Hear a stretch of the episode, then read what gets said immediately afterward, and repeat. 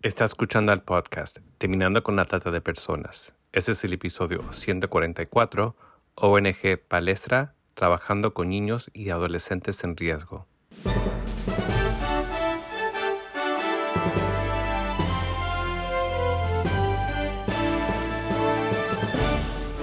Bienvenido al podcast Terminando con la Trata de Personas. Mi nombre es Gilbert Contreras. Y mi nombre es Virginia Contreras. A través de nuestros episodios, que se emitirán cada dos semanas, buscaremos empoderarlo a usted con herramientas para estudiar el asunto, ser una voz y hacer una diferencia para terminar con la trata de personas. Muy buenas tardes, Lorena. Muchísimas gracias por esta oportunidad de dialogar contigo en esta tarde. Hola, buenas tardes. Para nosotros es un privilegio poder dialogar desde nuestro lugar acá en Mar del Plata, provincia de Buenos Aires, en Argentina. ¿Cómo nació esta organización? O sea, ¿cuál es la historia de la misma? Palestra surgió, yo a cargo en este momento soy la vicedirectora de, de la ONG, la directora se llama Guillermina Graciano. Esto surgió en 2006 más o menos, nosotras trabajábamos en una institución de un ex cura que tenía una ONG, que tenía un hogar, y el planteo fue que ese espacio iba a cerrar y más o menos sumado también a nuestra historia, la presidenta, eh, la, directora Guillermina Beatriz Graciano, ella había estado en, en su niñez y adolescencia en hogares y bueno, yo he estado en instituciones, acá en Mar del Plata, a lo largo de mi vida, en diferentes instituciones, y trabajamos en ese lugar, ella como asistente educativa, ya que es psicopedagoga, y yo trabajaba en todo lo que es talleres, y ese lugar, ese espacio iba a cerrar, y nos quedamos como muy, con mucha em, empatía con respecto a la situación de, de que los chicos que estaban en ese hogar iban a quedar como a la deriva. Determinamos ya eh, ver cómo nosotros podíamos tener estos chicos en el hogar y, bueno, la idea fue que surgió Palestra, que si bien eh, el trabajo empezó siendo un centro de día, un centro de actividades para adolescentes,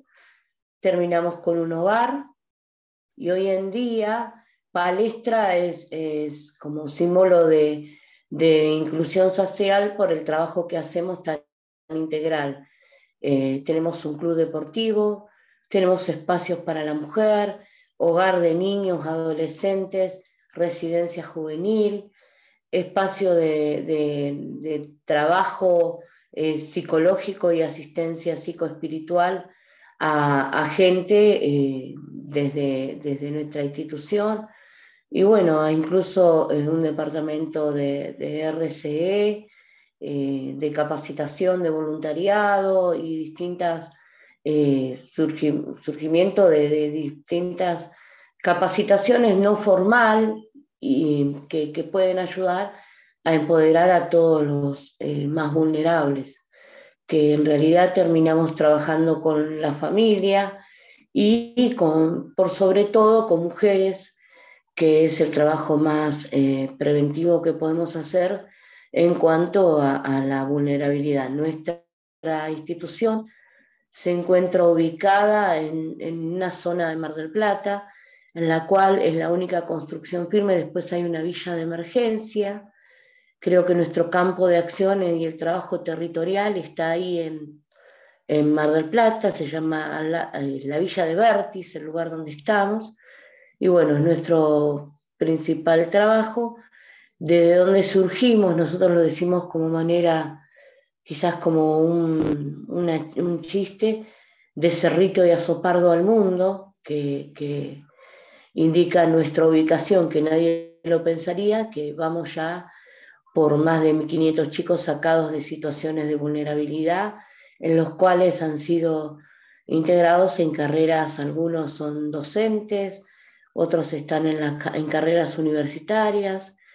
y otros eh, eh, chicos y mujeres, o sea, hombres y mujeres que están trabajando en, distintas eh, trabajos no formales, o sea, capacitándose para trabajos no tan formales, que les ayuda a sostener una vida de, un sueño. Creo que es esto lo más importante, que, creo que lo que importa es que, que el trabajo territorial, hay como ya como dos o tres generaciones de chicos de hogares que están sirviendo como referentes a otros que están saliendo de las mismas problemáticas. Abuso, violencia, hemos tenido mamás con bebés productos de su abuso que hoy en día son hijos de, 13, 9 y, de 5 años. O sea, hemos tenido ya un trabajo que, trasciende ya eh, más de 20 años, si bien de manera formal nuestra institución tiene este, este último 26 de marzo cumplió 20 años, hemos tenido creo que más o menos de manera informal como 26 años trabajando en todo lo que tenga que ver con vulnerabilidad social, pero que de manera formal nuestra institución este último 26 de marzo cumplió 20 años. Eh, Lorena, otra pregunta, ¿por qué el nombre palestra? ¿Qué significado tiene? Palestra es, eh, no está, eh, no es connotativo en cuanto a la palestra para entrenar escalar, es más bien connotativo como palestra, el lugar de entrenamiento de, los soldados romanos esas arenas donde se entrenaban para ser los mejores soldados. Eh, originariamente nuestro logo tenía un soldadito romano, era eh, significativamente es palestra, un lugar de entrenamiento para la, para la vida, es como la aclaración de, este nombre, en el cual cada uno de nosotros descubre su pata fuerte como para enfrentar su, su propia vida y sus propios vencer sus propios límites. ¿Podrías también comentarnos de los cursos y de estos entrenamientos que ofrecen, si tienen alguna plataforma también online para que otros puedan tener contacto con ustedes? Mira, actualmente estamos haciendo los, los cursos. Después de la pandemia, uno en la pandemia tuvo que reinventarse. Y acá también ha pasado más o menos lo mismo, la pandemia si bien para muchas personas, muchas instituciones las limitó, a nosotros no nos limitó, al contrario, nos dio más trascendencia. Nuestra directora, eh, bueno, ella trabajaba para UNICEF, en una organización que se llama TIRFUN, de individuos inspirados, en las cuales ella viajó por algunos lugares, de hecho en algunos lugares pude viajar también, como Honduras, eh, Chile, eh, eh, ella estuvo en lugares como, como mm, Sudáfrica, Costa Rica, Uruguay, hemos estado en lugares acá de lo que es el Mercosur, en,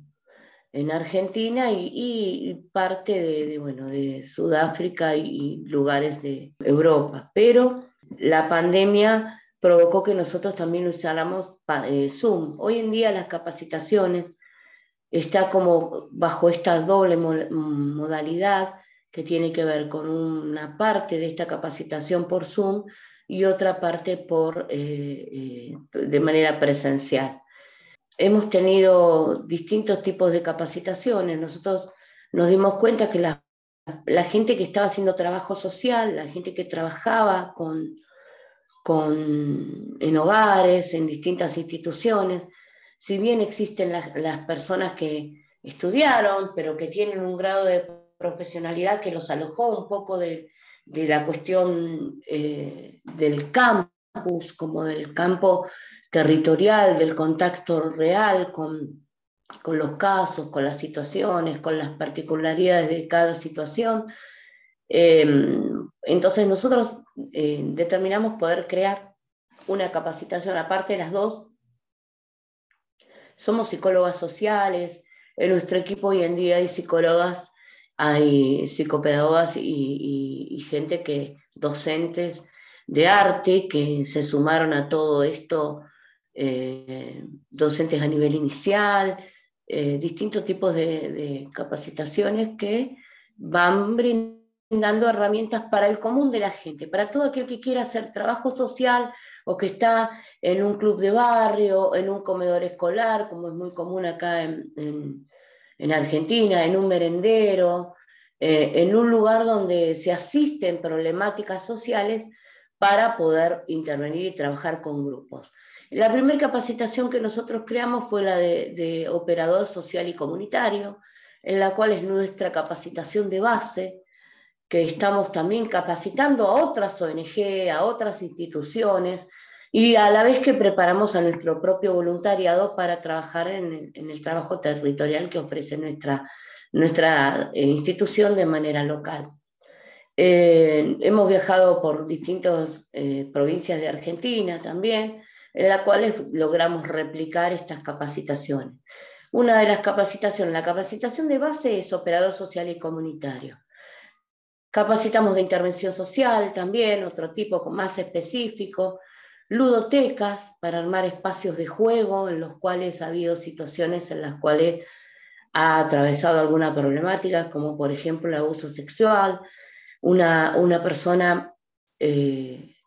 con lo único que nace toda su vida es con su propio cuerpo y a veces el abuso sexual provoca esta despersonalización en la cual hay este distanciamiento con el juego, con realidades que, que nos deben atravesar desde chicos, espacios de cuidado, espacios de contención, de crianza con ternura, todo eso es desplazado a través del abuso y de situaciones de problemáticas sociales importantes como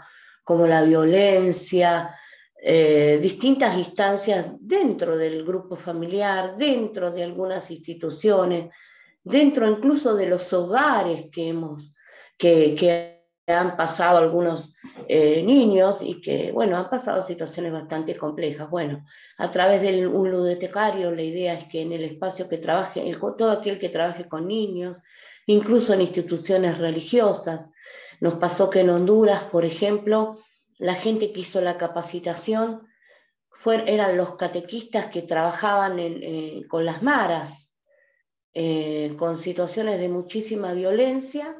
Y bueno, trabajamos en conjunto con una organización que se llama Haciendo Justicia, típicamente con catequistas. O sea, todo lo que pueda hacer un atravesamiento con la realidad social de cada, de cada país, de cada ciudad, de cada provincia a nosotros nos sirve como para poder replicar lo que en, nuestra humilde opinión nos ha servido como trabajo eh, social y como trabajo territorial importante en nuestra ciudad. Em, la capacitación, bueno, ludotecario, eh, después eh, interventores pedagógicos, que también la idea es darnos cuenta que también la pobreza trae desfasaje educativo, o sea, eh, nos encontramos con un inconveniente que gente de niños de, 12, 13 años que todavía no manejan la lectoescritura, o sea, todo lo que sea discriminante, todo lo que sea eh, situaciones en las cuales no haya una verdadera inclusión integral, nosotros trabajamos. Y después con capacitaciones laborales, de formación laboral, de lo que nosotros llamamos formación continua, que eh, son cursos cortos en los cuales se brindan herramientas. Por ejemplo, las mujeres eh, para belleza, peluquería, belleza de manos, uñas de, gel, acrílicos, esculpidas, em,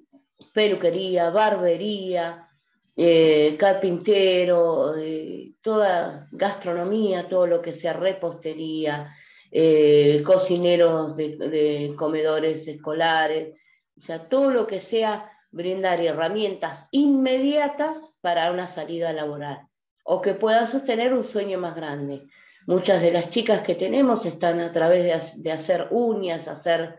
peluquería o distintas eh, depilación, distintas instancias de, estos, de estas formaciones, van por lo menos sosteniendo carreras terciarias de docencia o estudiando abogacía y lo hace a través de un pequeño local que lo tienen de manera asociativa con otras chicas que tienen un taller de costura y diseño, que hace mochilas, y, otra chica que diseña y recicla indumentaria. Entonces, en este, en este localcito que tienen, bueno, ellas sustentan sus propios sueños más grandes de estudiar. Una está estudiando diseño de modas y la otra está haciendo eh, su propio emprendimiento de mochilas y, y, neceser, y esta chica está estudiando abogacía.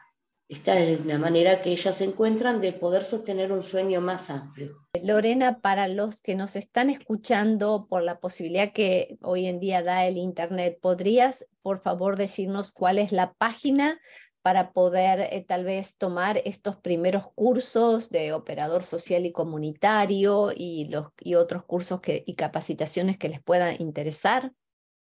Eh, la página es eh, de Palestra ONG en el Instagram y consultas y no hay ningún problema de los cursos que podamos hacer y lo que no, este curso de base que tenemos lo adaptamos a la necesidad emergente del campo territorial que van a trabajar. Por ejemplo, hemos capacitado a sindicatos que, querían hacer un trabajo territorial con su grupo, el sindicato de camioneros acá en Argentina. Hemos capacitado, hemos capacitado otras ONG que han tenido cuestiones de, adicciones, que trabajan cuestiones de adicciones. Eh, otras ONG que trabajan con mujeres. Todo este tío, o sea, en la capacitación de base se le va dando el tipo de intervención en la cual cada una de la base eh, quiere trabajar. Por ejemplo, intervención en familia, intervención en instituciones. También trabajamos para que eh, las diferentes instituciones puedan lograr el cambio social. A veces lo que nos pasa es que capacitamos a la gente, que es la base de toda institución, y las instituciones como que siguen todavía con la misma lógica con la misma em, manera de, interpretar o de codificar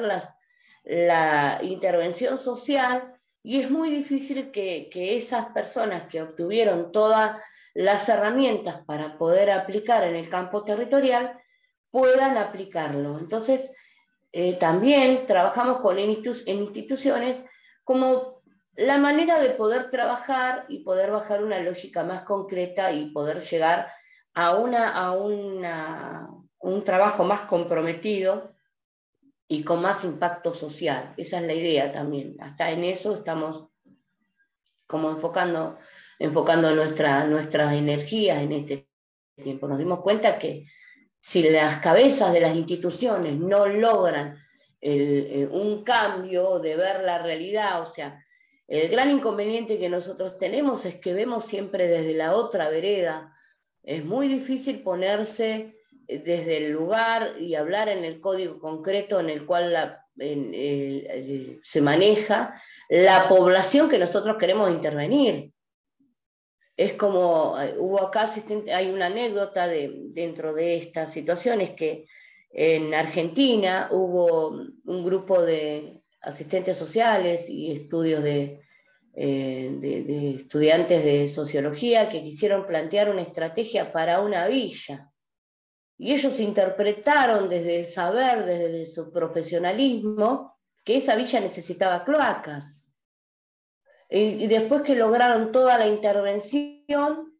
y lograron todos los recursos para lograr, para poder concretar en, esa eh, villa las cloacas, el común de la gente, las necesidades de la gente, el planteo de la problemática de sus necesidades fue, nosotros queríamos una escuela.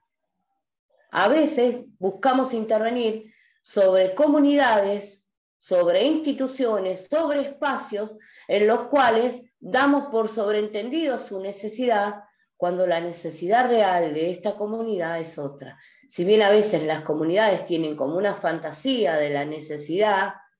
de lo que es, eh, eh,